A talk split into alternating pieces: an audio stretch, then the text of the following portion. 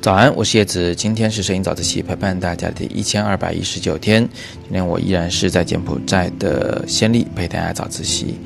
昨天呢，我有跟新瑶同学一起去大吴哥的巴戎寺拍摄，那是一个石头建筑群啊，呃，有很多的尖尖的高塔，每个高塔的四面呢都有四张这个笑脸啊，你可以认为它是四面佛，但实际上这个笑脸是根据这个国王的。这个脸的样子来雕刻的。我当时其实第一次去的时候，我就觉得这国王到底是有多自恋，就是两百多张脸啊！你走了这个建筑群里面，你往四面看去都是自己的脸，这我想想还是挺吓人的一件事情啊。但是国王显然很陶醉。好吧，我们回归正题啊，就今天的早自习，我想跟大家来讲一个什么样的知识点呢？就是有关于近身感的啊。什么叫近身感啊？其实你可以把它认为是一种距离感上的变化，或者你可以认为呢是呃一种。照片的深度啊，我说的深度不是思想的深度啊，而是指除了上下和左右以外啊，它还有一个远近的这么一种深度的变化。我们先来看第一张照片啊，第一张照片呢是一个这个浮雕墙啊，其实在这张照片里面呢，你是看不到太多的深度的啊，为什么？因为这几乎所有的事物离你都是一样远的距离嘛啊，所以看上去呢，也就是一一堵墙堵在你面前。那如果你想让画面显得更舒展一些的话呢，那你就需要去这个拍到顶部的天空，啊，因为顶上只要一留白，啊，立马这个画面里就出现了两个不同的距离感，近处是墙，远处是天空，啊，它有一个深度变化，虽然不那么明显，但是比之前就要好得多。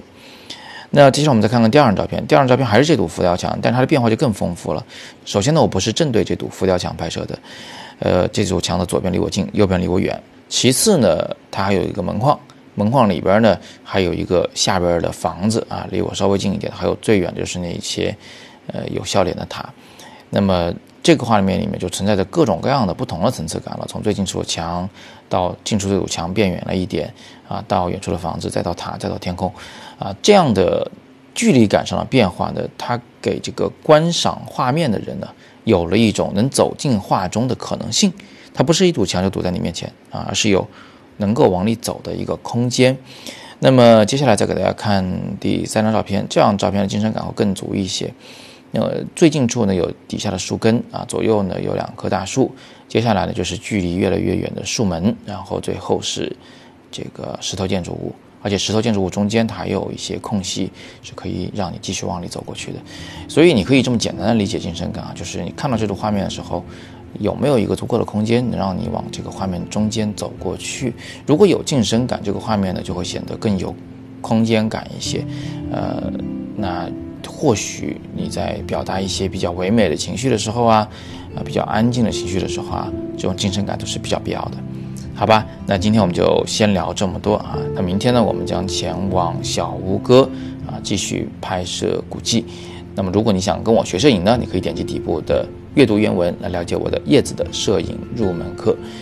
今天是摄影早自习陪伴大家第一千二百一十九天，我是叶子，每天早上六点半，微信公众号“摄影早自习”，